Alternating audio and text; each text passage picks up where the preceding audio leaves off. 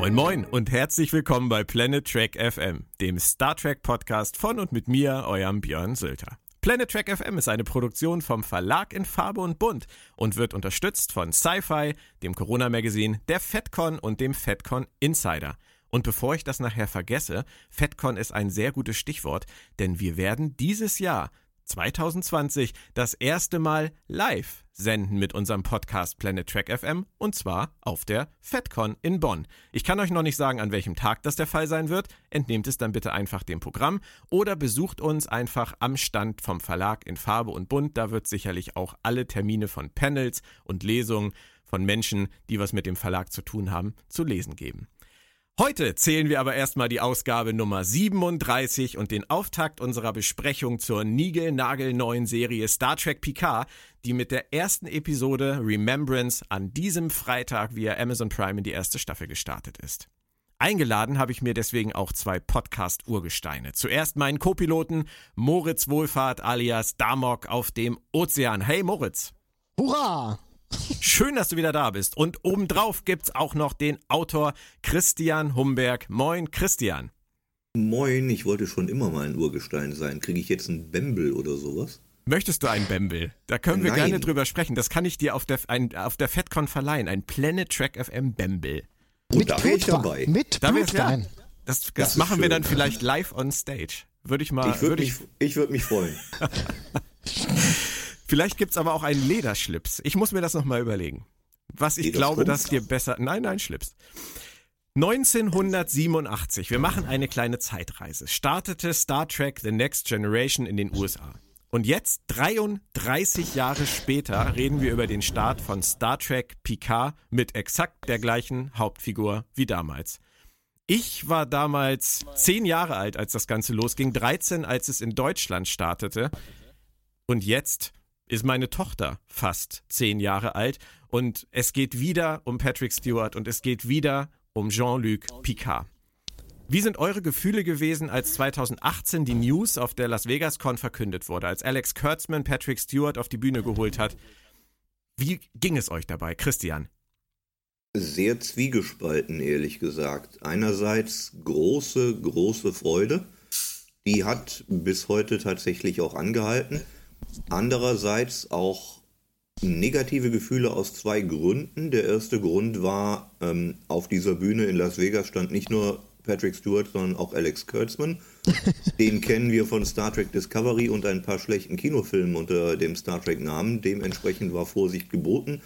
Und zum anderen habe ich, und da können wir vielleicht später, wenn wir auf Metaebene gehen, äh, drüber reden, ein ernstes Problem mit dieser ganzen Nostalgiewelle, die überall grassiert, dass wir alte Marken wieder aufkochen, um da nochmal Geld rauszunehmen, weil wir damit kommunizieren können, dass früher ja ohnehin alles besser war. Und mhm. das, der Vorwurf, der da drin steckt, der mag hier inhaltlich nicht gerechtfertigt sein. Da reden wir dann nachher über den Inhalt.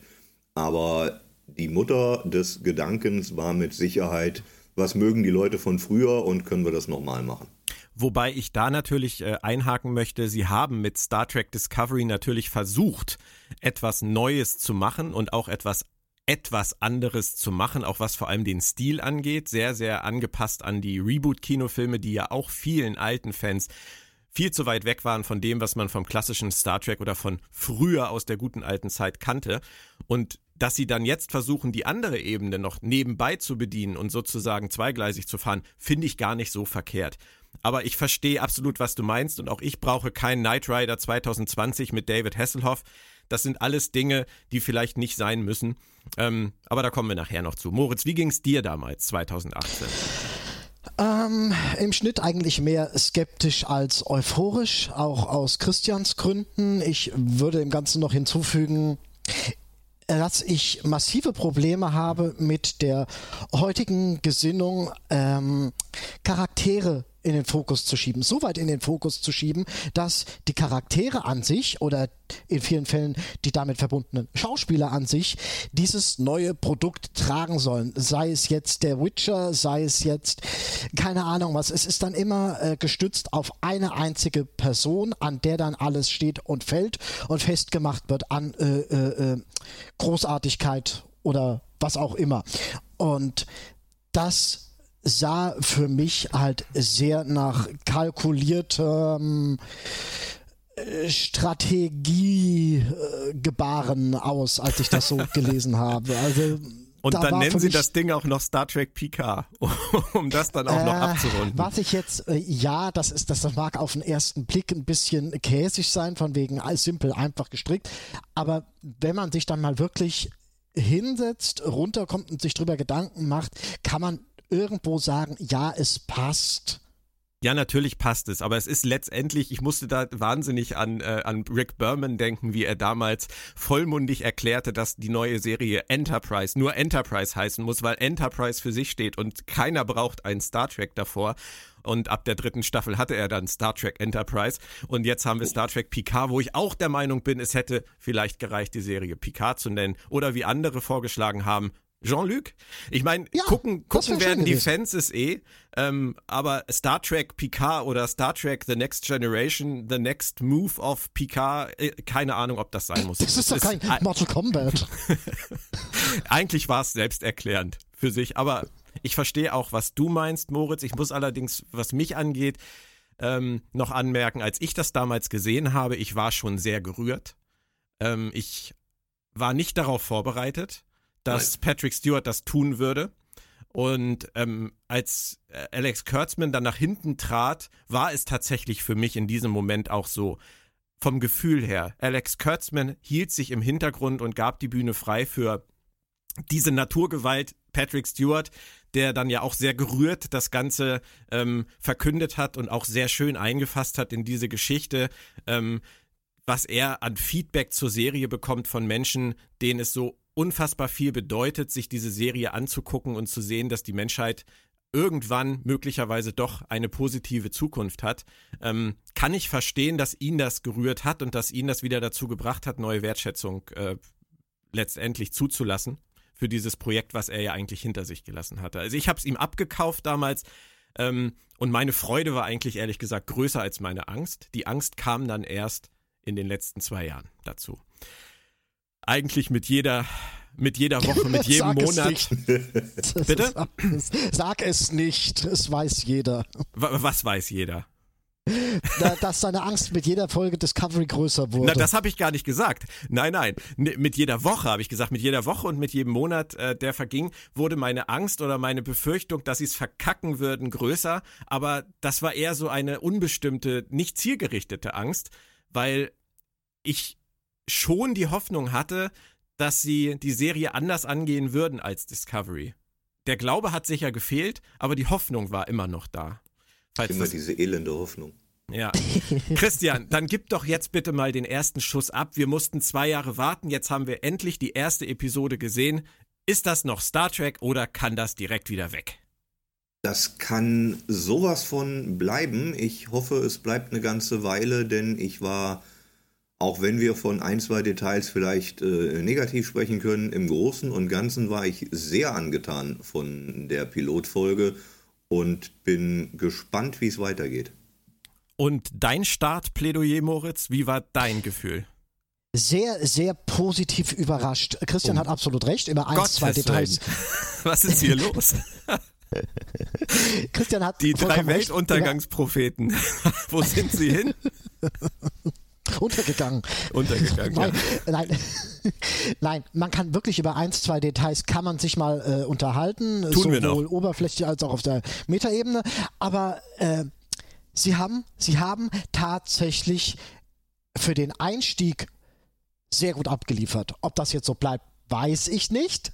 Würde ich auch nicht beschwören wollen, dass es so ist. Aber der Anfang an sich, der macht auf jeden Fall Lust auf mehr. Und äh, das ist bei einem Pilot meiner Meinung nach eins der primären Kriterien, die erfüllt werden müssen. Wer Das hatte von euch denn? Ja, sag bitte, Christian. Das ist, das ist generell ein guter Punkt, was Moritz hier anspricht. Wir wissen nicht, wie diese ganzen Handlungsstränge enden. Die können das komplett noch an die Wand fahren, das Ding. Deswegen, wir, wir können wirklich nur beurteilen, wie der Anfang ist und den fand ich gut. Die haben es sich natürlich am Anfang der Folge auch, sagen wir mal, leicht gemacht. Und da sind wir wieder bei Christians Nostalgiegeschichte. Blue Sky, Enterprise D, 10 vorne, Picard und Data beim Pokern in der Uniform aus den Kinofilmen. Das war schon ein ziemlicher Nostalgietrip, aber ich hatte direkt Tränchen in den Augen. Wie ging es euch? Nee, der, der Phaser eingestellt auf Nostalgie, Strahlungsmuster, der trifft mich einfach nicht so. Ich fand die da Unterhaltung zwischen den beiden zu schön. Zu bodenständig. Weißt du, Data und Picard haben ähm, in der Serie eigentlich nie miteinander Poker gespielt, bis auf im Finale. Oder habe ich das falsch in Erinnerung? Ja, aber seitdem. Nein, das stimmt. Seitdem. Ja, seitdem. Ja. Seitdem. Das kann natürlich sein, aber ähm, es war schon. Es war schon ein sehr neuer, eine sehr neue Konstellation, dass die beiden alleine Poker spielen. Aber das komplette TNG-Ensemble wäre zu teuer geworden. Die konnten nur zwei Schauspieler nehmen. Und außerdem geht es ja letztendlich auch darum, und das hat man in der Folge ja auch gespürt, der Verlust nagt ziemlich an Picard. Richtig, aber warum haben sie nicht beispielsweise zusammen Flöte und Geige gespielt? Das kommt nächste Woche. das Wie ist viel eine ganz du? Wie viel Latinum setzt du? Flöte und Geige. Ähm, es ist ganz interessant, weil da müssen wir jetzt einmal ganz kurz springen. Es wird in der Folge ja später eine Figur erwähnt. Ich will da jetzt noch gar nicht zu sehr drauf eingehen. Ähm, eine Figur aus einer Folge aus der zweiten Staffel von Star Trek The Next Generation, die in der Folge Measure of a Man, wem gehört Data vorkommt. Und in dieser Folge die, beginnt das Ganze mit einer Pokerszene in der, ja, ja, ja, in der Data richtig, richtig. Das, das, das Bluffen von Riker lernt. Und am Ende der Szene hat Data drei Damen auf der Hand. Und jetzt haben wir hier eine Pokerszene mit Picard und Data, bei der Picard den Bluff von Data enttarnt und Data am Ende fünf Damen auf der Hand hat. Ich finde das großartig. Also das ist, das hat Voll mir so viel Spaß gemacht. Das habe ich gar nicht gemerkt. Das ist cool. Ja, das ist das. Ich habe es auch na, tatsächlich nicht gewusst mehr. Ich habe die Folge Measure of a Man witzigerweise in meinem Rewatch ähm, jetzt gerade doch dran gehabt, weil ich noch mir so ein paar Folgen rausgepickt hatte. Und dann kam am Anfang ähm, diese Szene und ich musste an Measure of a Man denken, das, das darf doch nicht wahr sein. Da hat jemand sich wirklich, wirklich Mühe gegeben mit, mit dieser Geschichte. Ähm, wie war denn euer Eindruck von Patrick Stewart und Brent Spiner in dieser Sequenz? Oh. Alt. Nein. Nein, oh. Gravitas, Gravitas. Ich hatte ernste Bedenken bei Interviews von Patrick Stewart im Vorfeld, ähm, ob er es noch so überzeugend bringen kann. Ja. Und als ich ihn dann in der Folge gesehen habe, war das, als hätte jemand einen Schalter umgelegt. Ähm, der Mann bringt das hochgradig überzeugend. Ja. Das meinte ich gar nicht. Ich, ich, ich, ich äh, habe mich nur erstmal, ich war erstmal so ein bisschen schockiert von wegen, ähm, man hört nicht jedem 20 Jahre an, die er altert, aber du hörst Stuart an, dass ja. er gealtert ist. Das meinte ja. ich dann. Klar, auf jeden Fall. Ja. Äh, wenn ich das richtig verstanden habe, soll Picard ja auch im Kontext äh, der Serie jetzt um 94 Jahre alt sein. Ja. Ja. Da darf er dann auch. Das?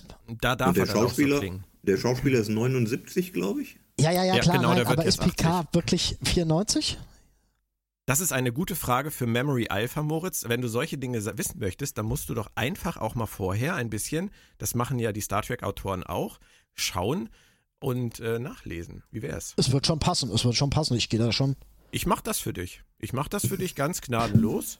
Ich bin und, gerührt, ähm, was gerührt. er alles für mich macht. Ja, Wir ja. unterbrechen diesen Podcast für einen kurzen Ausflug auf memoryalpha.de. Nein, das müssen, wir über, das müssen wir überhaupt nicht. Also, er ist geboren am 13. Juli 2305 und wir sind jetzt, ja. wenn ich das richtig verstehe, 2399. 90. Ja. Hoffentlich war das kein Freitag. Wollen wir nachgucken? Nein, es ist egal. Aber ähm, das ist natürlich schön, dass Sie da mal richtig gerechnet haben. Das ist ja auch nicht selbstverständlich.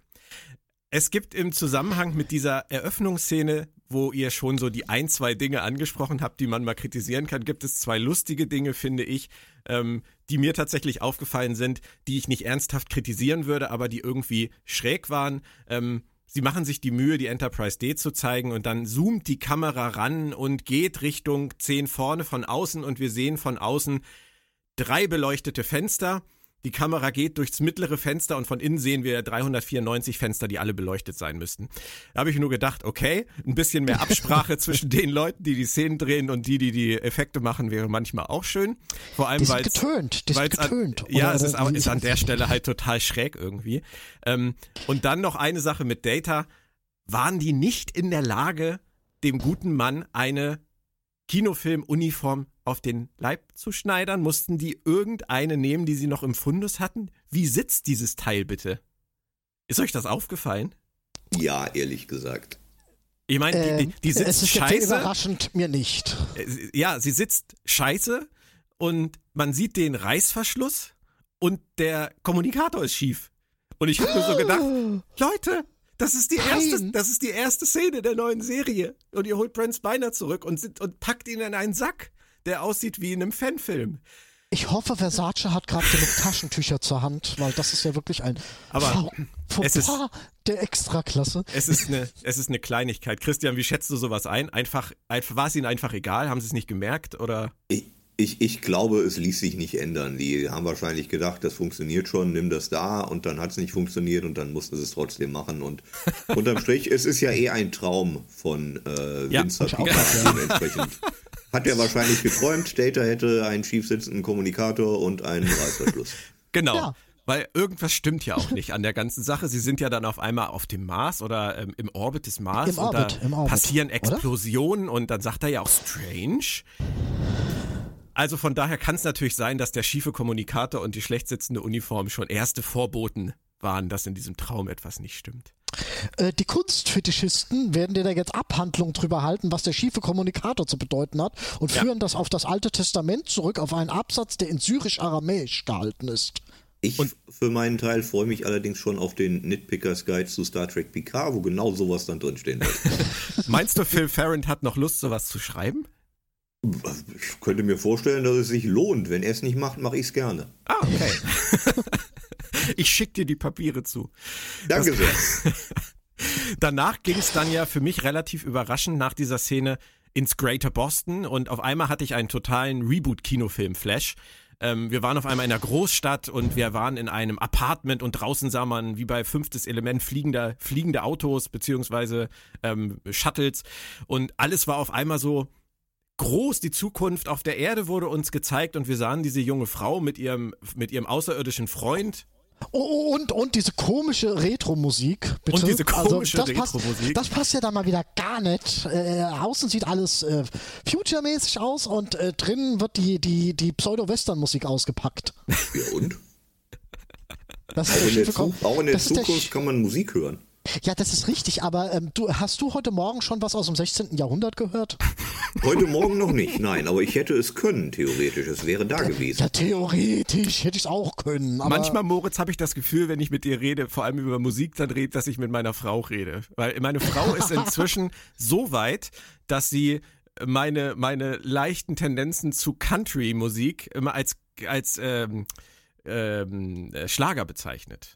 Und ähm, das kenne ich, das kenne ich, das, das hat ich. schon also, auf meine Tochter abgefärbt. Also wenn ich, wenn ich tatsächlich aktuelle amerikanische Country-Bands höre, die 10 Millionen Platten verkauft haben, dann kommt meine Tochter rein und sagt, oh, wieder Schlager. Helene, Helene Fischer hat auch 10 Millionen Platten verkauft und trotzdem sollte man sie nicht hören. was, ist dann, was haben sie dann mit den Platten gemacht? Gut. Wie bitte? Was haben sie dann mit den Platten gemacht, wenn die keiner hören will? Ja. Und äh, da ja. muss es ja wohl irgendeinen alternativen Nutzzweck dafür geben. Also Kann man daraus ich wollte Boote damit bauen? eigentlich nur sagen, ich bin da sehr offen, was Musik angeht. Und jeder darf auch im 24. Jahrhundert noch äh, Musik aus dem 20. Jahrhundert hören. Nein, das geht eben nicht. Aber gut.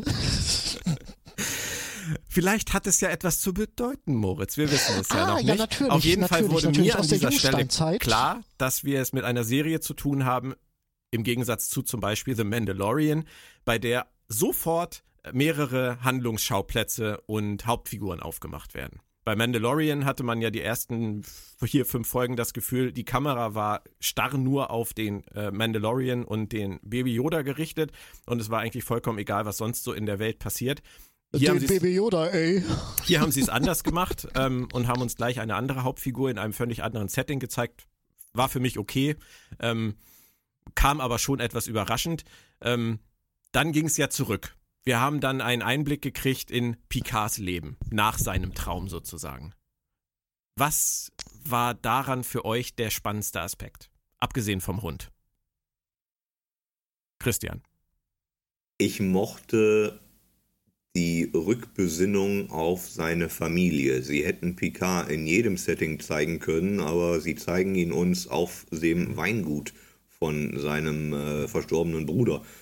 Und das ist dann wieder ein Bezug auf TNG, auf das, was wir über die Figur schon wissen. Und ich mochte auch, wie dieses Weingut äh, dargestellt wurde. Sie haben es, glaube ich, in Südkalifornien irgendwo gedreht, aber es sah schon sehr mediterran aus, auch von den Farben her. Mhm. Und diese Steinbauten, das fand ich alles sehr, sehr angenehm. Und ich konnte mir tatsächlich vorstellen, dass äh, Jean-Luc da seit ein paar Jahren vor sich hin lebt, begleitet von romulanischen Bediensteten. Ja, und äh, die romulanischen Bediensteten habt ihr euch wie erklärt? Flüchtlinge. Er hat Flüchtlinge aufgenommen. Ja. Weil es ja auch im Kontext dieser Folge nicht anders erklärt wird. Ja, genau. Er hat Flüchtlinge ja. aufgenommen und die werden seine rechten Hände. Mhm. Die Countdown-Comics habt ihr nicht gelesen? Nein. Nee. In dem Fall tatsächlich mal interessant. Die ersten zwei sind ja schon veröffentlicht. Und da kommen die beiden, äh, Laris und, und Jaban, auch vor. Das sind äh, ehemalige Taishia, die äh, Picard im Rahmen einer Rettungsmission auf einem romulanischen Außenposten kennenlernt und die sich ihm letztendlich anschließen. Da finde ich es dann ganz nett mit diesen, mit diesen äh, Marvel Cinematic Universe-artigen Auswüchsen in verschiedene Dinge. Ähm, aber es ist auch ein bisschen komisch, dass wir jetzt auf einmal eine Serie kriegen, wo wir Hintergrundinformationen uns durch Comics, Romane und Shorttracks erarbeiten müssen, oder? Widerspruch, Widerspruch, wir müssen es nicht. Wir müssen wir es können. Nicht. Und zweiter Punkt, diese Hintergrundinformationen aus Comics und Romanen wird im Zweifelsfall, wenn Hollywood das irgendwann will, ja. genauso egal sein, wie alles, was Pocketbooks in den letzten 20 Jahren gemacht hat, jetzt egal ist, weil Picard es überschreibt. Das ist richtig. Im Moment sagen sie ja, es gehört dazu, aber das haben sie 2009 auch gesagt über die Countdown Comics. Aber da war Data Captain der Enterprise und das hat sich jetzt auch erledigt. Genau. Ach ja. Und dann heißen die Comics immer noch Countdown. Das ist irgendwie komisch. Aber gut, ist es so, wie Christian sagt. Warum, warum dürfen die nicht Countdown heißen? Das impliziert den Zusammenhang mit einer Reihe. Und wenn sich die Reihe jetzt in den eigenen Schwanz beißt, dann mag das zwar irgendwie herrlich symmetrisch sein, ist aber auch. Äh, äh, du weißt nicht mehr so ganz auf was du, äh, an, an welchem Punkt du bist glaubenstechnisch, äh, orientierungstechnisch. Äh, wobei ich gerade dachte, man kann doch bei den Reboot-Kinofilmen eigentlich sogar annehmen, dass das die andere Zeitlinie ist äh, und dass Data da vielleicht äh, lebt und Captain der Enterprise geworden ist. Im äh, Zweifelsfall. Ist, ja. Vielleicht ist er auch Maler ja. geworden oder Katzenzüchter oder sonst ja, was. Im, Im, Zweifelsfall erklären wir es uns einfach so. Es spielt aber auch keine Rolle. Ich bin kein großer Freund davon, ähm, zu sagen, das ist jetzt Kanon, obwohl es ein Comic ist und das Comic ist nicht Kanon und das Buch schon und das Buch nicht. Das, ich fand es eigentlich immer ganz schön, dass sie gesagt haben, alles, was auf dem Fernsehschirm oder auf dem, auf dem Kinoschirm zu sehen ist, ist Kanon und der Rest nicht. Genau. Aber die, die, Hintergrundinformationen, die sie da jetzt in diesen Comics streuen, ich denke, da haben sie sich schon ein paar Sachen überlegt, weil es einfach zu viele, zu viele Überschneidungen gibt, ähm, auch mit dem Roman The Last Best Hope. Ähm, das ist schon eindeutig so geschrieben, dass es in die Serie hineinspielt. Mit Sicherheit, aber es verpflichtet Hollywood zu nichts, wenn Hollywood das nicht möchte. Das stimmt. Moritz, dieser Bericht von ähm, FNN ähm, über Picards Vergangenheit und das anschließende Interview, wie hast du das erlebt? Das war ein oh, zweischneidiger, aber für mich trotzdem auch großartiger Moment. Ich will da auf ähm, zwei Punkte insbesondere eingehen oder, oder eigentlich nur eingehen. Zum einen, das ist die Frage, die man sich wirklich stellen kann und wo ich jedem, der damit Probleme bekommt, ähm, es durchgehen lassen muss, mussten sie die Sternenflotte so derartig diskreditieren und in Misskredit stellen, von wegen, äh, dass das äh, Jean-Luc Picard im Begriff der Sternenflotte vor 30 Jahren äh, sagt, das ist nicht mehr die Sternenflotte, weil sie nicht den äh, Romulanern geholfen hat. Ja, gut, es ist ein erzählerischer Dreh, Aber musste der sein? Das ist einfach so die Frage, die ich mir stelle. Mussten wir das Konzept, das ja schon ein Stück weit zu den Säulen des Gene Roddenberrys für Star Trek gehörte, so radikal umdrehen? Es Kann ist ja man noch, sich fragen. Hm, Es ist ja, es ist ja tatsächlich noch ein bisschen anders. Ähm, wir wissen natürlich jetzt über die Serie nicht wirklich, was da passiert ist. Das, da kommen jetzt wieder die Comics ins Spiel und da kommt auch wieder dieser wunderbare Roman von Una McCormack ins Spiel, der die ganze Geschichte erzählt, wie es überhaupt zu der Rettungsmission, wie es überhaupt dazu gekommen ist mit der Supernova. Ähm, das unterfüttert das Ganze natürlich ganz schön. Und wenn man das gelesen hat, hat man da, glaube ich, andere Gefühle für, als wenn man nur diese simple Szene gesehen hat. Ich kann das total nachvollziehen, Moritz, kann dir aber versprechen, dass der Roman, sofern du ihn lesen magst, dir da einiges helfen wird, das zu verstehen, was da passiert Ich ist. werde den auf jeden Fall lesen. Der ist fürs Erscheinungsdatum vorgemerkt. Ähm, was aber für mich ein wirklich nicht nur für Star Trek großartiger Moment ist, sondern auch meiner Meinung nach in der gesamten Serienlandschaft, ist der Moment, wenn sie, wenn, wenn Picard sagt, es ging um so und so viel zig Milliarden Leben. Und die ähm, Journalistin sagt, romulanische. Und Picard sagt, nein, Leben. Ja. Das ist mein Lieblingsmoment der ganzen Episode, weil das ist für mich Star Trek. Dieses, dieses, wir werden unsere, wir versuchen, unsere Widersacher oder diejenige, die, mit denen wir ein Stück weit ähm, Probleme haben, trotzdem als Individuen zu sehen, die, die leben, die lebendig sind, die ein Recht darauf haben. Das ist für mich immer Star Trek gewesen. Das ist tatsächlich ein Punkt, den mir Star Trek beigebracht hat in meinem Leben. Und dass dieser Punkt hier in dieser Deutlichkeit aufgegriffen wird, in einer Zeit, wo äh, in einer, in Serie XYZ ähm, drei Sekunden lang äh, demonstriert werden darf. Dieser Charakter da hinten, der ist scheiße. Jetzt gebt ihm doch mal bitte ein ganzes Magazin voll Blei. Er hat's verdient und wir werden euch alle dafür bejubeln und Hurra rufen. Die Serie kenne ich auch, die heißt Tagesschau. Ja, ja, wieder mal auf deutsche Serien losgehen. Das haben wir gern. Nein, auf die Nachrichten, weil genau das ist das Ding. Das ist äh, das Zeitgenössische an Star Trek Picard. Und ich unterschreibe alles, was du sagst, Moritz. Genau so ist es. Und Christian, ist es nicht irre, wie sie es geschafft haben, durch diese Supernova aus diesem Reboot-Kinofilm, den ja eigentlich, was, den, was das klassische Star Trek angeht, keiner ernst nimmt, ein so wunderbares, klassisches, trackiges Drama zu destillieren und uns vor eine moralische Frage zu stellen, die das ganze Star Trek-Universum mit einfasst und die Flüchtlingskrise auf unserer eigenen Welt, die Führungskrisen auf unserer eigenen Welt, alles in einen Topf nimmt und um diese Figur des Jean-Luc Picard baut. Ein ganz entschiedenes Ja und ein großes Lob an die Autoren, die genau das gemacht haben. Wenn ich was kritisieren müsste, und das ist wirklich nur die B-Note, dann würde ich sagen, wir haben das alles schon gesehen. Äh, sowohl in äh, das unentdeckte Land ging es um eine ähnliche Geschichte. Die Feinde haben ein Wirtschaft, ein, ein Ja. Umweltproblem und die Sternenflotte will sie verrecken lassen und der Captain sagt nein. In äh, Star Trek Der Aufstand hatten wir eine ähnliche Situation. Die Föderation will schlimme Dinge und der Captain Enterprise sagt, ihr habt es ja wohl nicht alle, erinnert euch mal, wer wir sind. Und genau das machen sie halt jetzt nochmal, aber das ist in Ordnung. Das kann man Da, noch da, mal muss, da machen. kann ich dem sogar noch einen Punkt hinzufügen. Äh, und da kommen wir gleich zu einem, zu einem anderen Punkt, der mir noch nicht so ganz äh, in meinen Verstand eingesickert ist, warum der jetzt sein musste, warum sie noch ein zusätzliches Fass aufgemacht haben. Und zwar die synthetischen. Es Ja. wird auf den, ähm, auf den Anschlag auf Utopia Planetia verwiesen, ähm, der von synthetischen verübt worden ist. Da musste ich mir dann, das sehe ich doch richtig, habe ich das jetzt so richtig in Erinnerung? Ja, ja hast du richtig in Und Erinnerung. da denke ich mir so ein bisschen, Leute, ähm, wir haben den 11. September in, in Star Trek Enterprise schon thematisiert, ein Stück weit. Äh, kopiert den doch nicht nochmal.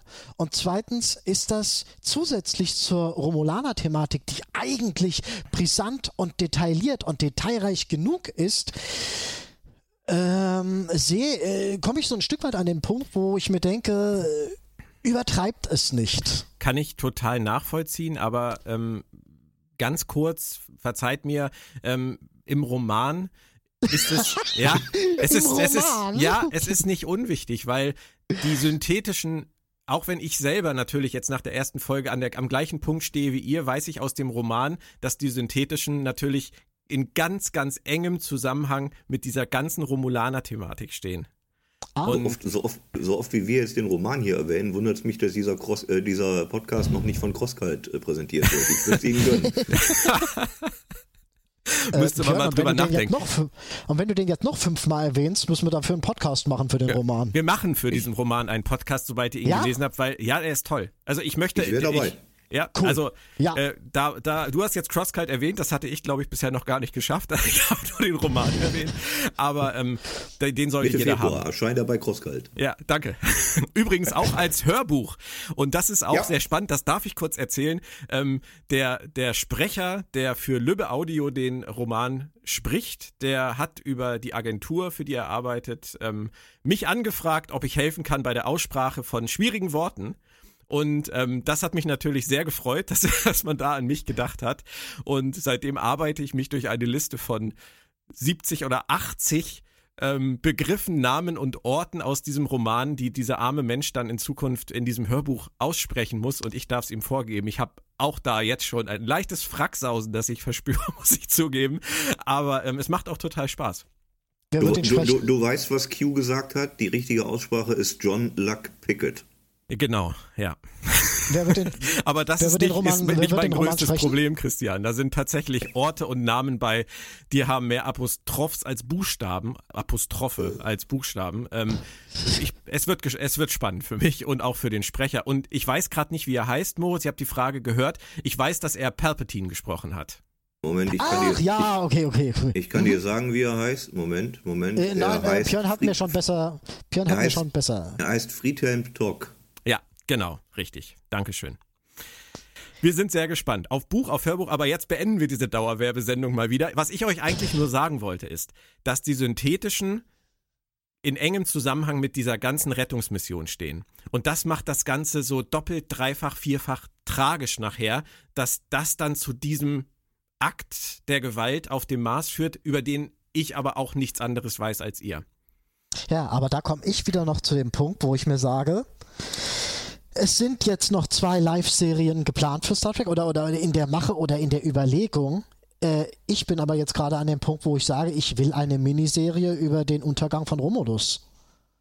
also schon allein, um, um die ähm, Thematik, um die Situation besser verstehen zu können. Das ist jetzt wieder was, was man tatsächlich vielleicht erzählen sollte. Ach, lies den äh, Roman. Auch, auch lies auf dem Schirm, Roman. auf dem Schirm, auf ja, dem Schirm.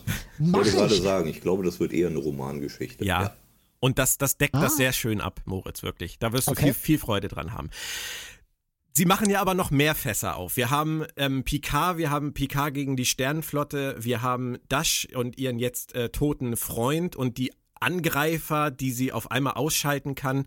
Ähm, und dann haben wir halt Dash, die nach diesem katastrophalen Interview, das Picard abbricht, bei ihm auf einmal ähm, auf dem Weingut erscheint und sagt, ich habe dich im Fernsehen gesehen und ich habe ein gutes Gefühl bei dir. Ähm, was ging euch da durch den Kopf? Ich meine, es wurde ja vorher viel spekuliert, ist das die Tochter der Borgkönigin oder der Borgkönigin mit Locutus?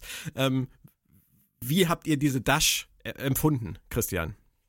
Ich habe zuerst tatsächlich gedacht, es wäre seine Tochter und nicht das, was sie später sich herausstellte. Ich habe tatsächlich gedacht, das ist Blutsverwandtschaft von Picard und beide wussten es nicht quasi so eine, so eine Shinsen-ähnliche Figur, die irgendwo gemacht worden ist. Und dann war ich froh, dass es nicht ganz so war. Ja, und vor allem, es ist ein, ein Rückbezug auf eine Episode, die ich wirklich für diese Serie überhaupt nicht für relevant erachtet hätte. Ja. Sie gehen wirklich ernsthaft zurück auf The Offspring und thematisieren Datas Wunsch, sich einen Nachkommen zu schaffen, was ja damals mit Lal nicht funktioniert hat, und sagen uns, er hat weitergemacht.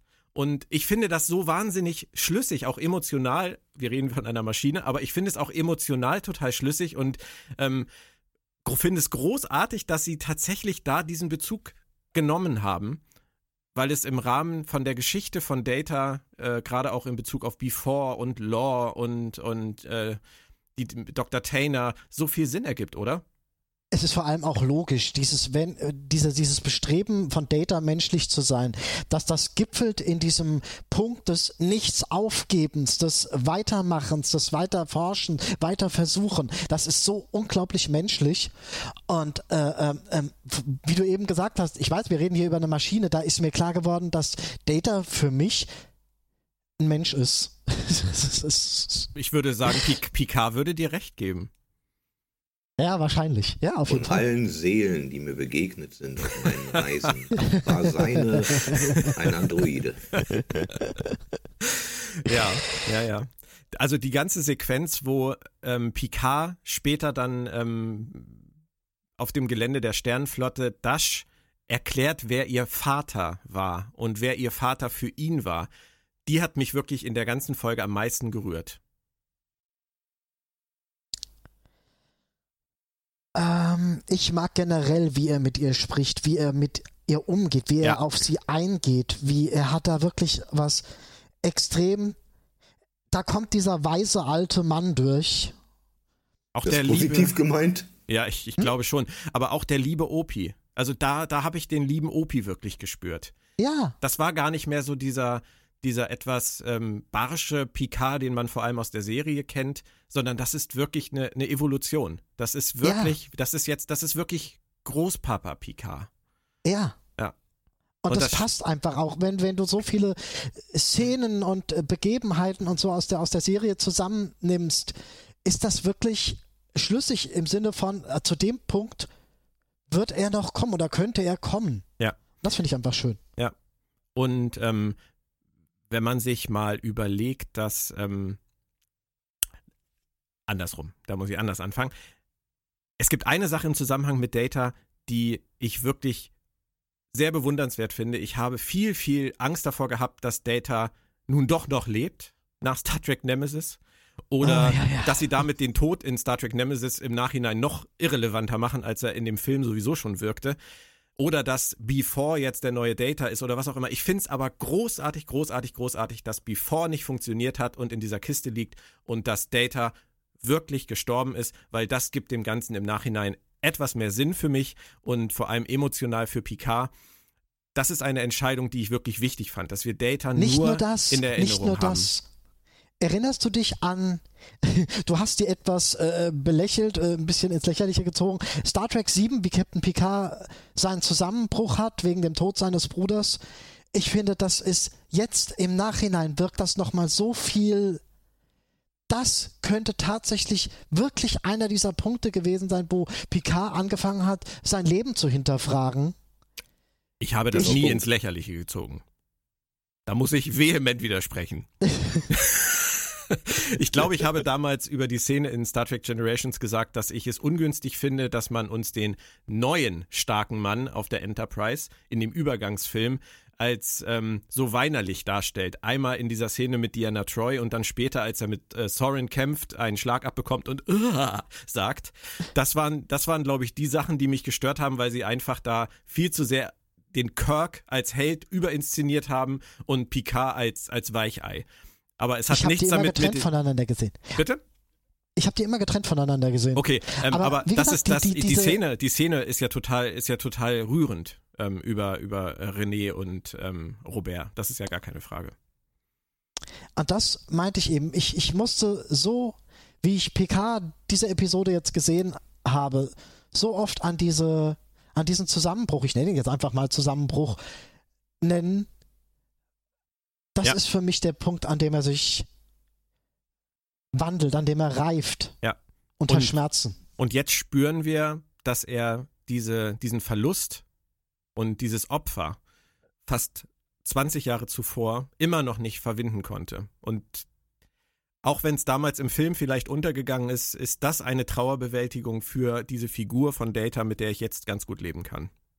Mhm. Ja, volle Zustimmung. Auch, auch ja. ja. Es geht dann ja für Picard los, ähm, als ihm Dash entrissen wird.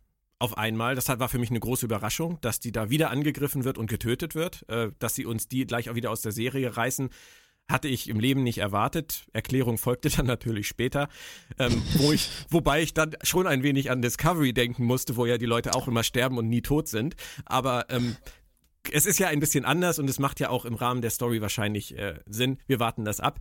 Aber dieser Besuch beim Daystrom-Institut, Christian, da hat er dann diese Dr. Agnes Girardi, mit der er spricht, und dann erwähnt die, und wir hatten jetzt schon das Thema Lal und The Offspring, dann erwähnt die auf einmal nach 32 Jahren Bruce fucking Maddox. Igitt, ernsthaft? Das will ich aber nicht sehen. aber ernsthaft, also wirklich ernsthaft? 32 ja. Jahre ist das her. Das ist ja, das ist doch wie damals bei, bei The Wrath of Khan, dass sie auf die Idee gekommen sind, diese Figur aus der Serie rauszuziehen und einen Kinofilm damit zu machen. Und das zu einem Glanzstück geworden ist. Und jetzt holen sie sich aus einer der besten TNG-Folgen, vor allem der frühen TNG-Folgen, diesen Charakter raus, der danach nur noch einmal wieder erwähnt wurde.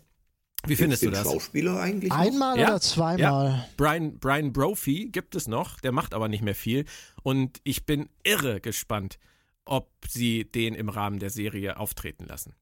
Ich würde ich hoffe, fast drauf wetten, ehrlich gesagt. Ja, weil auch, wenn wir, wenn wir darüber äh, reden werden, dass die äh, synthetischen, wie sie jetzt heißen, äh, einen auf Blade Runner gemacht haben oder einen auf Terminator gemacht haben und, und, und rebellierten, äh, das sind eher dann Hausborg. wird Maddox wahrscheinlich als der Godfather of Synthetik irgendwie ja, gefragt werden müssen. Oder er ist und schuld. Das, oder er ist schuld. Ja. Und das hoffe ich jetzt einfach, das ist so der Punkt an der ganzen Sache, der, der, bei dem ich hoffe, dass sie jetzt nicht einfach Bruce Maddox zum großen Bösewicht machen. Das wäre mir einfach zu einfach. Ja, er war einfach doch schon immer also schwierig. Er war schon schwierig, immer schwierig. Ja, aber es muss doch nicht jeder, der ein bisschen schwierig ist, gleich zum Bösewicht mutieren. Nö, du kannst auch aus äh, guten Intentionen Scheiße bauen. Vielleicht hat er genau das gemacht. Ja. Wäre mir nur einfach ein bisschen zu plump, von wegen, wir greifen wen aus der alten Mythologie aus und lassen den jetzt mal böse werden. Also ah. ich, ich glaube nicht, dass Bruce Maddox ähm, jetzt als der große Oberbösewicht wie, wie Snoke äh, inszeniert wird, sondern dass er im Zweifelsfall. Ach, dass er im Zweifelsfall vielleicht nur ähm, fehlgeleitet charakterisiert wird. Das mhm. könnte ich mir sehr gut vorstellen. Aber ich finde es auf jeden Fall toll, dass, äh, dass, dass, sie, dass sie darauf äh, Bezüge nehmen, auf diese Dinge und sich wirklich Sachen aus der Serie raussuchen, die damals gut funktioniert haben, die interessant sie waren. Sie machen hier tatsächlich Fanservice auf eine positive, gute Art und Weise. Ja. Sie, sie machen kein sinnloses Name-Dropping-Bombardement, sondern spielen wirklich mit Bauklötzen aus der untersten Kiste, die sie wieder rausholen und das machen sie gut. Okay, das aber das Schöne daran, das, ja. das, ist das Schöne daran, wenn man sieht, dass die Autoren tatsächlich Lust haben, sich mit dem Kanon zu beschäftigen. Ja. Im Gegensatz zu anderen Produktionen, wo sie lieber neue Sachen bauten, die dann mal mehr, mal weniger gut waren. Aber an der Stelle mal, mal Butter bei die Fische, Christian. Ähm, wir haben so viele Kanon-Bezüge. Wir haben eine Figur, die in der Serie 94 Jahre alt ist. Der Schauspieler wird 80. Wir haben ähm, im späteren Verlauf der Staffel ja auch noch weitere Figuren aus Star Trek The Next Generation, einer Serie, die 26 Jahre vorbei ist. Wir haben ähm, eine Figur aus einer anderen Serie, die dieses Jahr 25 Jahre feiert. Und ähm, die Frage, die sich dann natürlich am Ende des Tages stellt, ist, wer zur Hölle soll das gucken? Wir. Wir, ja, die. Genau. Ja, wir drei, wir, das reicht die aber wir nicht. damals wir, die wir damals jung genug waren, um es toll zu finden und die uns, die wir uns heute dadurch wieder jung fühlen sollen. Da sind wir bei der schon angesprochenen Nostalgiewelle, die in der Kultur gerade überall grassiert. Ähm, früher war alles besser, lass uns doch daraus Geld, Geld machen. Du glaubst nicht, dass das eine Serie ist, mit der sie sich erhoffen, ein neues Publikum zu erschließen? Doch, definitiv. Ich muss nicht wissen, dass es Bruce Maddox schon mal gab um zu wissen, welche Funktion Bruce Maddox im Rahmen dieser neuen Geschichte hat. Deswegen funktioniert das auf jeden Fall. Das ist gut gemacht. Du glaubst auch, dass das ähm, den modernen Parametern, äh, die so angelegt werden, an Dramaserien standhält? Auch wenn man keine Ahnung hat, wer diese, wer diese Leute sind.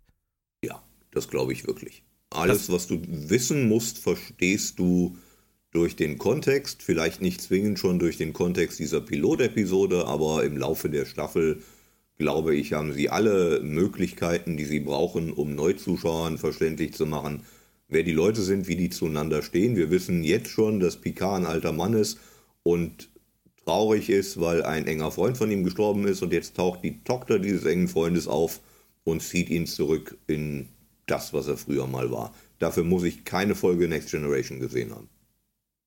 Okay. Ähm, naja, die Aha-Effekte sind schon etwas äh, geringer, wenn du es wenn du's nicht kennst. Das ist ja halt das Schöne, dass du es halt in Bezug setzen kannst. Also Christian hat vollkommen recht, du brauchst es nicht, aber die Verbindung zu den zu deiner zu deiner eigenen Vergangenheit, die du mit der Serie hattest, die sind einfach andere. Du erlebst sie schon als nennen wir es mal eingeweihter auf einer anderen Ebene. Das Ja. ist, ist Auf Ist jeden schon so. Fall. Und, und die Serie spekuliert auch darauf, dass diese ganzen Eingeweihten, die Massen von damals, die in den 90ern vom Fernseher gesessen haben, wie wir drei, und jede neue Folge abgefeiert haben, als sie kam, dass diese Massen wiederkommen und auch das hier kaufen werden und sich fühlen, als wären 30 Jahre nicht passiert. Und genau darauf baut ja diese ganze Nostalgiewelle. Äh, Ist das dann mein Fantum, dass ich in diesem Fall tatsächlich sage, dass ich es ähm, anders empfinde? Also nicht anders empfinde, du hast vollkommen recht. Aber hier, Picard ist für den Pilot tatsächlich einer der ganz wenigen Fälle, wo ich sage, es funktioniert für mich. Es funktioniert hundertprozentig und ich bin Ja, auch froh, dass sie es machen. Aber Ja, aber es gibt äh, auf, der, auf, der, 100.000 auf der Metaebene bleibt doch der Vorwurf, Das dass richtig. sie es aus Kalkulation machen. Das ist richtig. Aber trotzdem funktioniert es für mich, was es bei vielen anderen Serien nicht tut. Da muss ich mal länger drüber nachdenken, ob, ob das jetzt an meinem. Wer, Das- wer, wer, sich dafür, wer sich dafür interessiert, ich empfehle nachdrücklich die äh, jüngste Staffel, wenn man es so nennen will, von Twin Peaks, Twin Peaks The Return, wo es unter anderem genau um diese Nostalgie und um die Kritik an der Nostalgie geht. Das nur Definitiv. nebenbei. Ja. Und Moritz, du kannst gerne in Ruhe darüber nachdenken, aber wir werden das jetzt nicht abwarten. Ich hoffe, du bist uns nicht böse. Nee, das, so meinte ich das auch Machst du nicht. vielleicht einfach außerhalb des Podcasts. Ähm, Sie haben dann ja am Ich wollte Ende. damit nur des sagen, dass ich darauf durchaus nochmal zurückkommen werde irgendwann. Aber ja. Sie haben dann ja am Ende der Episode noch eine Szene dran geklatscht, die ein ganz kleines bisschen äh, wirkte für mich wie die äh, Temporal Cold War Szenen im Star Trek Enterprise Piloten. Es ging auf einmal ähm, auf diesen Borg-Kubus, auf dem Ja. wir einen Romulaner kennenlernten und die Zwillingsschwester Sochi von Dash, schwierige Namen, ähm, die sich unterhielten über ihre Arbeit etc. Ähm, und dann ganz, ganz dramatisch ging die Kamera weg und wir sahen halt, es ist ein tatsächlich ein, ein verlassener, kaputter Borg-Kubus. Äh, was hat diese Szene ausgelöst, Moritz, bei dir? Naja, ich frage dich jetzt, wo kam die im Roman vor? Wo wird die im Roman erklärt? Weil du bist jetzt so oft gekommen mit dem Roman, dass ich mir so denke, okay, da ist wohl in den 20 Jahren auch irgendwas gewesen, was wir jetzt nicht wissen können, weil wir den Roman nicht kennen. Ja, dann hör mal zu, dann erkläre ich dir das jetzt mal kurz. Nein, natürlich Bitte. nicht. Nein, nein, überhaupt nicht. Ich wäre jetzt auch tatsächlich nicht nochmal auf den Roman zu sprechen gekommen. Och Mann. Der Mitte Witz. Februar bei Großkalt erscheint. Richtig. Und auch als Hörbuch bei Lübbe Audio. So, ähm, Moritz, trotzdem, wie wirkte diese Szene auf dich? Auch ohne Äh, Romanwissen. es ist halt ein Fragezeichen. Es ist halt ein Fragezeichen. Ich kann sowas eigentlich ganz gut ausblenden, indem ich sage, ich bin am Anfang, ich muss das noch nicht verstehen. Die Szene muss noch nicht auf mich wirken, weil ich ihren Kontext noch nicht verstehe. Ja. Aber offensichtlich zieht das ja sehr weite Kreise. Also du hattest jetzt schon gesagt, Fass aufgemacht mit den synthetischen zusätzlich Ja, ja. zu Supernova, zusätzlich zu Picard und seinem Dilemma und der Rettungsmission. Dash dazu, Dash hat eine Zwillingsschwester, es gibt diesen Romulaner auf dem Borgwürfel, wir wissen, Seven kommt noch ins Spiel, wir wissen, Hugh kommt noch ins Spiel, wir wissen, Riker und Troy kommen noch ins Spiel. Äh, Es sind schon wieder so, es, es drohen uns schon wieder äh, viele Fässer, die offen rumstehen könnten, oder, Christian? Ja, allerdings halte ich das noch nicht für dramatisch, je nachdem, was mit diesen Fässern gemacht wird. Was mich an diesem Cliffhanger, denn genau das sollte er auch sein, ein bisschen stört, ist, wir haben gerade kennengelernt eine Tochter von Data. Ja. Diese Tochter haben wir im Laufe dieser knapp einstündigen Folge kennen und auch mögen gelernt, weil es ist die Tochter von Data und Data mögen wir. Und dann stirbt diese Tochter von Data und wir lernen eine zweite Tochter von Data kennen, als wäre nichts gewesen. Ja. Ähm, ich war ein wenig schockiert über den Tod von Dash, weil sie ist die Tochter von Data. Ich betone es nochmal. Ja. Und wer ist denn jetzt diese andere Frau da? Auch eine Tochter von Data, die muss Ja, halt noch aber mal, ist, die ist, ist, ist das wirklich so egal, wenn eine Tochter von Data stirbt? Da hast du absolut recht. Sollten wir Genau. jetzt nicht drei Wochen lang über diese Tochter von Data reden, die gerade gestorben ist? Nein, das, das sehe ich genauso. Und das ist leider, leider an der Stelle wieder untergegangen, weil sie sie mit einer anderen identischen Tochter von Data ersetzt haben und das muss uns reichen. Aber das eigentlich reicht es nicht und da sind wir uns, glaube ich, einig. Ja, Data hat zwei Töchter, verdammt nochmal.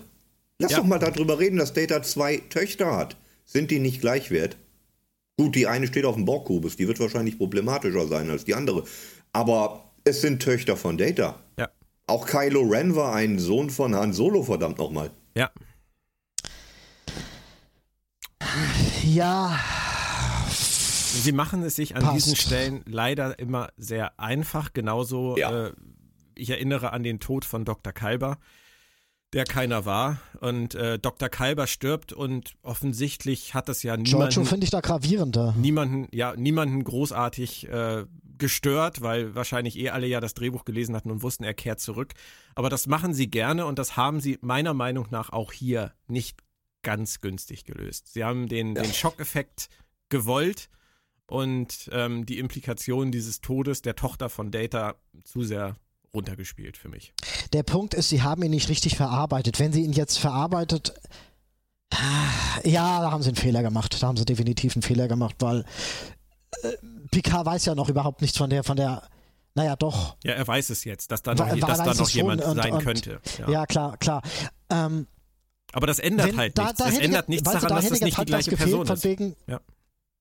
Da hätte jetzt halt was gefehlt, um äh, zu symbolisieren, dass äh, äh, der Verlust dieser ersten Tochter ihn antreiben wird, die zweite zu finden, ihr zu helfen, Ja. sie zu beschützen, sonst wie das hätte, das hätte noch sein Ja, müssen. aber es hätte ihn ja auch nicht in irgendeiner Form äh, positiv gestimmt, wenn nach Datas Tod jemand zu ihm gesagt hätte, ah, es gibt ja noch Lore. Da hätte Picard auch der gesagt, auch hallo, Data ist gestorben und du sagst mir, es gibt ja noch Lore. Ja, Wa- ja. Ne? Das ist, Eigentlich, eigentlich ein gutes Beispiel. Wir, wir haben eben gesagt, dass wir froh sind, dass der Tod von Data Bedeutung hatte, obwohl es Before gab.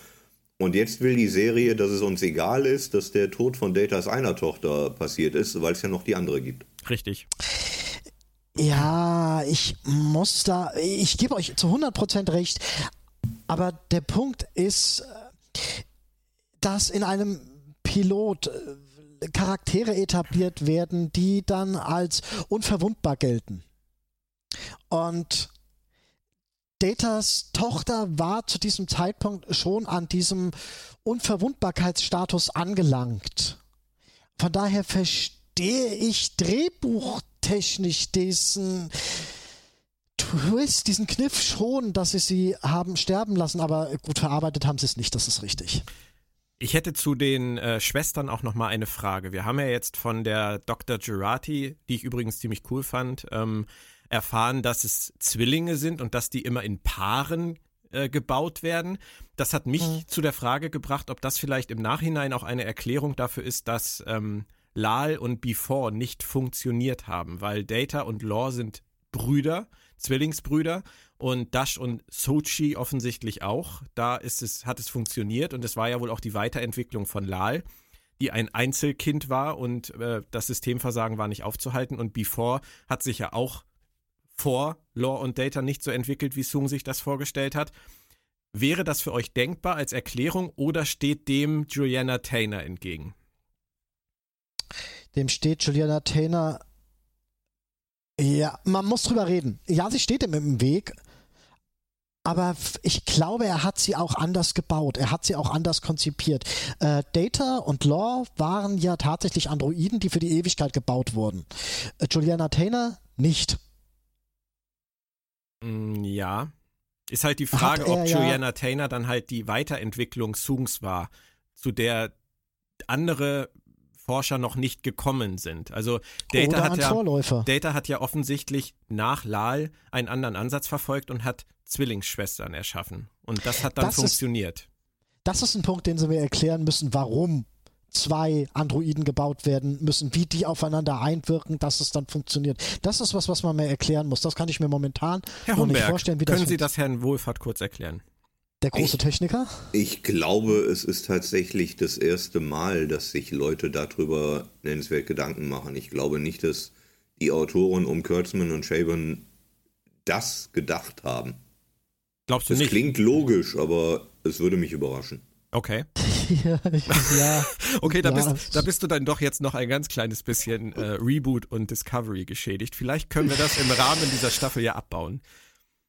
Dass du am Ende der Staffel sagst, gute Qualität ist ein Markenzeichen von Alex Kurtzman. Gute Neuerdings. Qualität von, Neuerdings. gute, gute, gute, gute Qualität von was? Vielleicht kann er eine wunderbare Bolognese kochen, kann sein.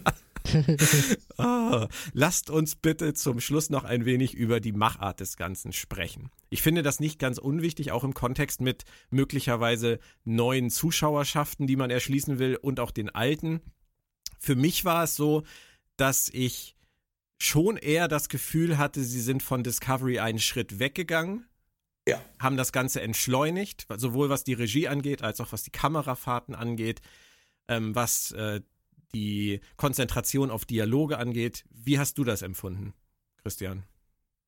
Sehr ähnlich und ich glaube, das war auch nötig, um eine TNG-Geschichte zu erzählen oder um die TNG-Geschichte weiter zu erzählen. Die hätte nicht funktioniert in dieser neuen Bildsprache, wie sie bei Discovery vorherrscht, die ich bei Discovery mag. Also mein Problem Ja. mit Discovery ist in keinster Weise die Optik. Nein, nein. Aber das hätte in der Picard-Welt, glaube ich, zu, zu großen Brüchen geführt und wäre auch nicht einhergegangen mit dem Nostalgiegebot, wenn es das denn gibt.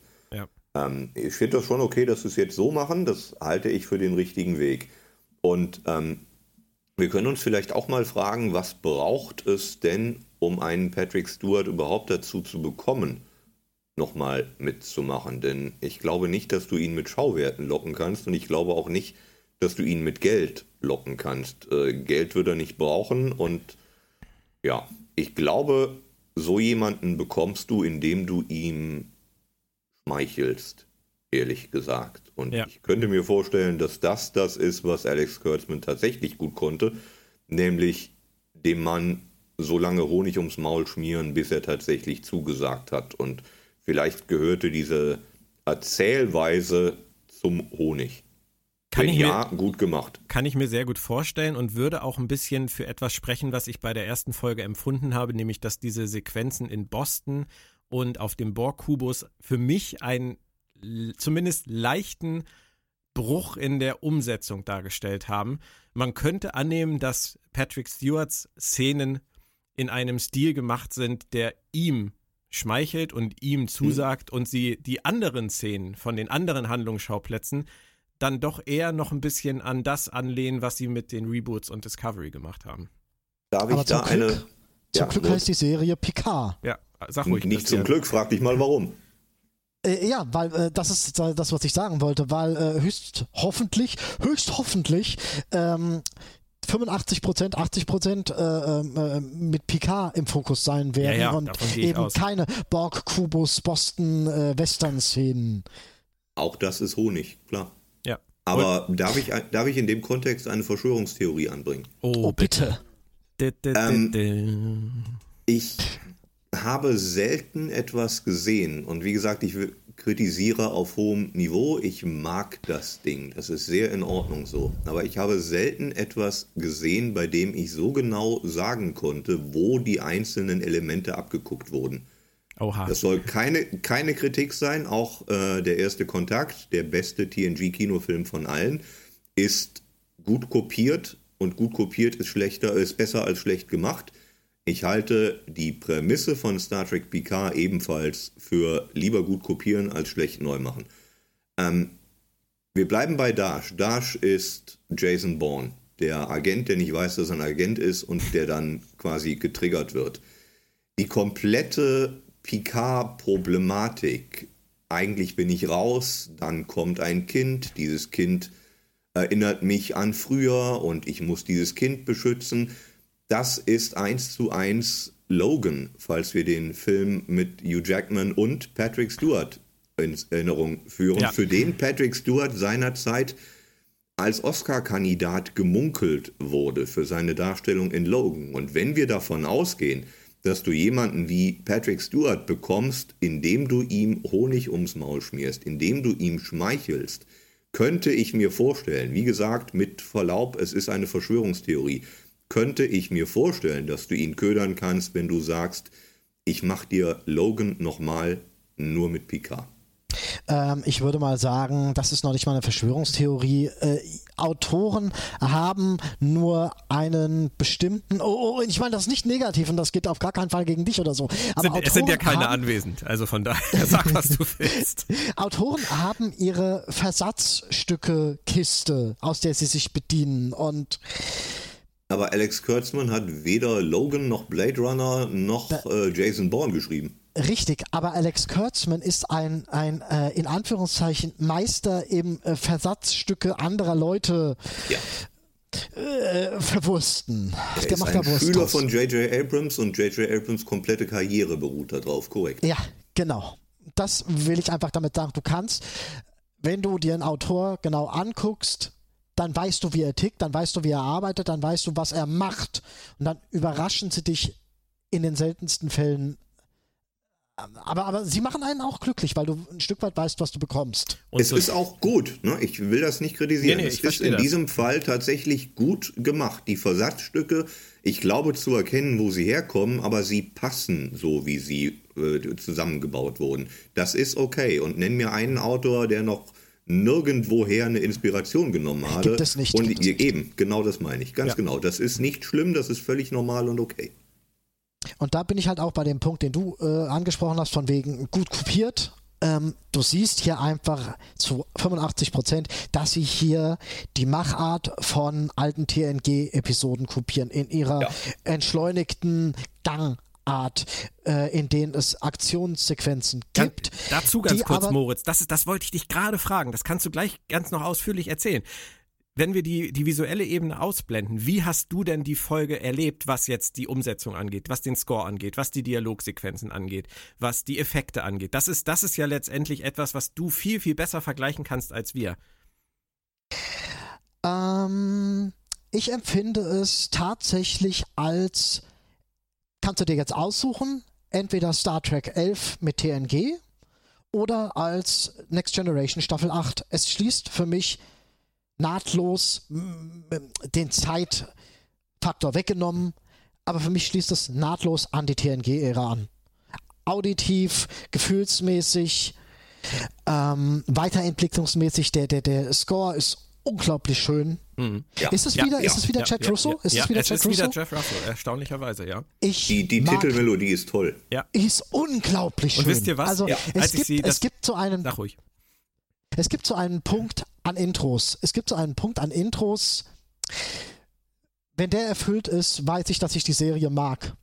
Und zwar, wenn ich zuerst eine Gänsehaut bekomme, die dann übergeht in ein breites Grinsen. Und das ist 2020 mit Picard 1A passiert. Also das wird mir dieses Jahr höchstwahrscheinlich nicht nochmal in dieser Intensität passieren. Und Jet Russo macht wenn man ihn lässt, wenn man ihn lässt, macht er großartige Soundtracks mit großartigen Verbindungen zu den Charakteren und ähm, ja. ähm, Akzentuierung von, von Situationen. Der Typ ist großartig, wenn man ihn lässt. Zustimmung. Die Musik bei, beim Picard-Piloten war toll. Absolut. Ja, ja es gibt, unglaublich. Es gibt zwei Stellen ähm, tatsächlich in, in dem äh, Vorspann. Einmal die, wo der, wo der Borg-Kubus so ominös leuchtet. Äh, da finde ich die Musik unglaublich fesselnd und dann am Ende nochmal, als es nach der Star Trek PK-Einblendung nochmal in die Credits geht und das Thema nochmal wieder aufgerollt, da kriege ich sofort Gänsehaut, wenn ich nur davon rede. Ähm, das haben sie wirklich, wirklich toll gemacht. Mir gefallen auch die, die Visuals total gut. Das ist sehr im Stil von Discovery oder den Bond-Filmen oder allen modernen Serien, die so rumschwirren. Das machen ja inzwischen alle so. Finde ich aber sehr gelungen. Das einzige, und das ist der einzige weitere Kritikpunkt an dieser ersten Folge, neben Datas Uniform und den nur drei beleuchteten Fenstern von zehn vorne, ist. Es sind drei Lichter! genau. Es ist ein Insider-Gag. Danke, Herr Homberg. Nein, aber es gibt eine Sache im, im, ähm, im Titelthema, ähm, was, die, was die visuelle Umsetzung angeht, was ich schade finde. Und das ist eine Parallele zu Star Trek Discovery. Bei Discovery hat mich von Anfang an der Moment gestört, wo die Titelmelodie in die Fanfare übergeht. Ihr mhm. erinnert euch vielleicht, ich habe da sehr oft mhm, drauf mhm. rumgehackt. Ich mag es ja, auch heute, ich mag es auch heute noch nicht. Mir ist es zu viel. Mir ist es einfach zu viel, das da reinzuballern. Und es hat für mich die, dieses Titelthema von Discovery auch zerrissen an der Stelle. Ja. Äh, fand ich, fand ich unnötig. Zu. Und das haben sie jetzt auf der, auf der auditiven Ebene nicht gemacht bei Star Trek Picard, zum Glück. Aber dafür haben sie ähm, nach diesen ganzen schönen Bildern, diesen verwirrenden Bildern, setzt sich da am Ende das Gesicht von Patrick Stewart zusammen, der böse in die Kamera starrt. Wo ich gedacht habe, wo kommt das jetzt her? Warum muss jetzt in diesem künstlerisch anspruchsvollen Vorspann auf einmal die reale Person in die Kamera gucken? Na, die Serie heißt Star Trek Picard. Ja, aber das also habe ich auch, um das, das habe ich auch schon am Namen verstanden. Also ja, aber sowas musst du visuell zeigen. Nein, das sowas komm, muss also visuell in, in den 80ern werden. bei irgendwelchen Soaps oder oder bei Familienserien, da hast du die Leute eingeblendet. Ich stimme dir da ja zu. Ich stimme dir da ja zu, aber äh, da hätten sie noch einen Pfeil machen müssen, einen roten Pfeil. Patrick Stewart hier, Patrick Stewart ist auch drin, including Patrick Stewart appearances. Also ja, das fand ich. Aber die, die Bildsprache, es geht nicht um die Textsprache auf dem Schirm, es geht um die Bildsprache. Das kann man doch aber künstlerisch wertvoller lösen, lösen ja, als, kann man, als ihn da als Person reinzuschneiden. Wir leben in einer Holzhammer. Ja, man, äh, hätte, man hätte die ganze Serie auch irgendwie poetisch nennen können, aber sie heißt Star Trek Picard, denn es ist Picard. Ja, gut. Aber wie gesagt, es ist auch nur ein minor Nitpick. Ähm, und wenn die drei Sachen, Datas Uniform, drei Lichter und Picard im Vorspann bei mir die einzigen Kritikpunkte sind, ey, dann habe ich echt einen guten Tag, glaube ich. Da kann, da kann, ich mich nicht beschweren. Wie, Soll ich jetzt noch sagen, dass ich das äh, Sounddesign der Waffen mag? Bitte. Das, sag, das, sag, sag das doch mal. Ähm, ich finde, und da übertreibe ich, das weiß ich selbst, man erkennt sehr gut am Sounddesign der Waffen, dass sie sich an ähm, TNG oder an, an, an alten Standards orientieren, an alten Machart-Standards. Man gibt sich hier Mühe mit dem Erstellen von neuen und bemüht sich trotzdem, es einzugliedern, dass es, dass es nicht unpassend wirkt. Also ich bin da sehr gespannt drauf, wie sie das ganze Ding auditiv weiterverarbeiten werden. Man äh, kennt es ja auch beispielsweise am, am, am Replikator und, und, und so weiter. Sie greifen hier sehr viel auf altes Material zurück und ähm, von dem, was ich bis jetzt gehört habe, entwickeln sie es auch gut weiter. Und das ist für mich halt auch tatsächlich so ein Punkt, wo ich sage, da sitzen Leute dahinter, die sich Gedanken machen. Ja. Was ich auch sehr mochte, war Earl Grey, Decaf. ja, ja. Ebenfalls gute Weiterentwicklung, denn selbstverständlich ist es ein alter Mann und der trinkt den Tee heute entkoffiniert. Ja. Herrlich. Herrlich. Ja, ja. Es ist, es ist, die, die, der, der Teufel steckt oft in den Details und in diesem Fall haben sie, was die Details angeht, meiner Meinung nach fast komplett ins Schwarze getroffen. Also mich haben sie mit der Folge von vorne bis hinten gekriegt. Ich war nach ja. dem Schauen, ähm, muss ich ehrlich gestehen, so euphorisiert wie ewig nicht mehr, was Star Trek angeht. Richtig. Ja, geht ja, genauso. Ganz meine Meinung, auf jeden Fall. Nun kann man wenn natürlich. Ich das jetzt, ja. es, es, ist jetzt, es ist jetzt ein bisschen böswillig, aber wenn ich Tut mir leid, aber den Vergleich muss es sich einfach gefallen Nein, lassen. Nach dem Pilot von Discovery war ich ratlos. Da wusste ich echt nicht, was habe ich da gerade gesehen und wie soll ich das einordnen. Und diesen, das hatte ich hier jetzt einfach gar nicht. Und schon allein das macht es, ja, großartig, zu einem großartigen Pilot.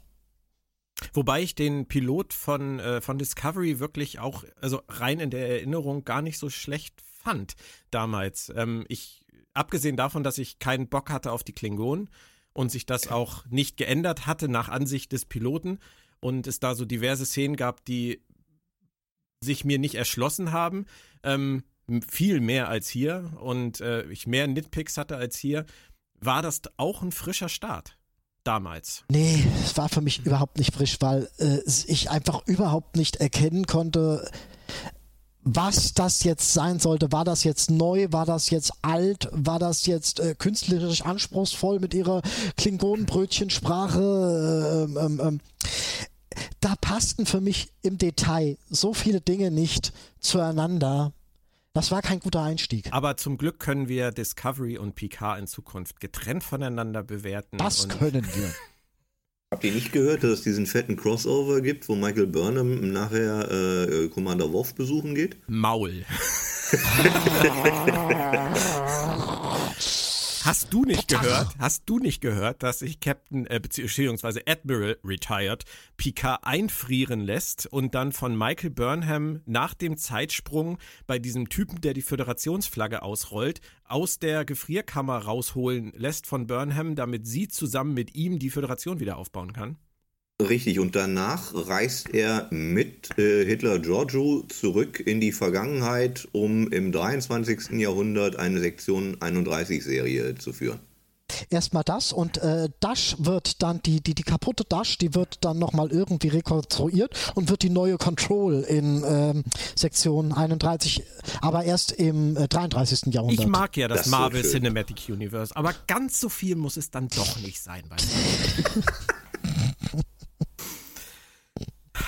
hoffen wir einfach mal, dass sie zumindest gedanklich eine dezente Trennlinie ziehen zwischen einigen Dingen.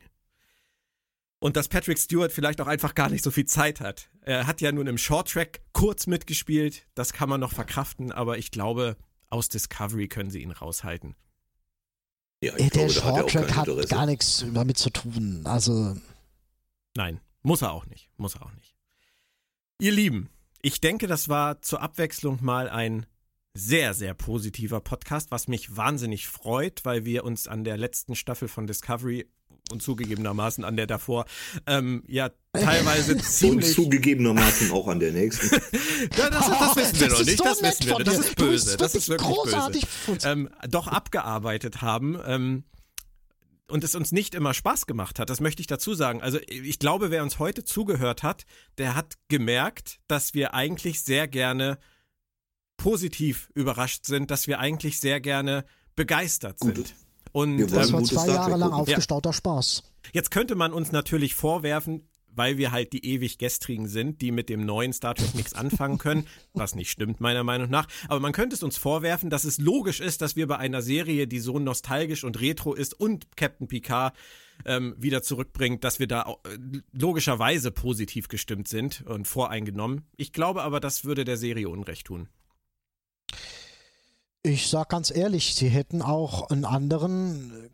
Nein, dann hätte es nicht funktioniert, aber ich würde das Ding so auch mit anderen Charakteren nehmen. Ich würde alles nehmen, was äh, gut erzähltes Star Trek ist, ganz egal mit wem und wann und in welcher Optik und überhaupt. Hauptsache, es ist gut erzählt. Auch mit ja. Michael Burnham? Auch mit Wenn sie es gut Burnham. erzählen, ja. Okay, ich wollte eigentlich nur kurz abprüfen, ob du die Hoffnung schon komplett verloren hast oder ob du tatsächlich die Möglichkeit noch äh, akzeptieren würdest, dass es gutes Star Trek in Zukunft geben kann, um Michael Burnham. Theoretisch ja, praktisch möchte ich den Beweis abwarten, weil ich nicht an ihn glaube. Habt ihr dieses tolle kurze Interview gelesen von äh, äh, der einen, ich glaube es war sogar Michelle Paradise, äh, äh, die sich über die Zukunft geäußert hat von hier. Ja, das ist großartig und ich bin so gespannt, wie alles aussehen wird und was man da anhaben wird und und das war ein tolles Interview. Es kann halt nicht jeder so gute Interviews geben wie Noah äh, Hawley was Star Trek angeht. Und Noah Hawley ist ja derjenige, der jetzt äh, demnächst mal einen Star Trek Kinofilm machen soll. Und wenn man sich angehört hat, was der zu sagen hatte über seine Vision von Star Trek, da kriegt man, finde ich, Gänsehaut, weil der Mann so viele richtige Dinge sagt. Ähm, Michelle Paradise freut sich halt auf die Klamotten. Ich meine, aber, aber auch Noah Hawley würde ich sagen, wir warten den Beweis ab. Ja, wer ja. in den letzten Jahren alles schon einen Star Trek Kinofilm drehen sollte und es dann doch nicht tat, ähm, wir warten mal ab. Tun wir. Aber erstmal warten wir auf nächste Woche. Ich würde mich sehr freuen, wenn wir uns dann in den nächsten Wochen regelmäßiger treffen würden, um über die hoffentlich genauso guten weiteren Folgen zu sprechen. Moritz, Christian, vielen, vielen Dank für heute. Es hat mir sehr viel Spaß gemacht. Ich wünsche uns allen einen wunderschönen Captain Picard-Tag und freue mich schon auf den nächsten. und ich möchte diesen Podcast gerne mit einem Satz aus der Episode beenden. Du hast eben schon Earl Grey äh, Decaf angesprochen, aber es gab noch einen anderen und meiner Meinung nach ähm, ist der angesichts der Qualität dieses Auftakts so treffend wie kaum was anderes. Earl Grey never fails. In diesem Sinne, ja, so, bis nächste Woche. Tschüss, ihr das zwei. Das war so opernmäßig. ciao, ciao. Schöne Schlusspointe, klasse. Ja.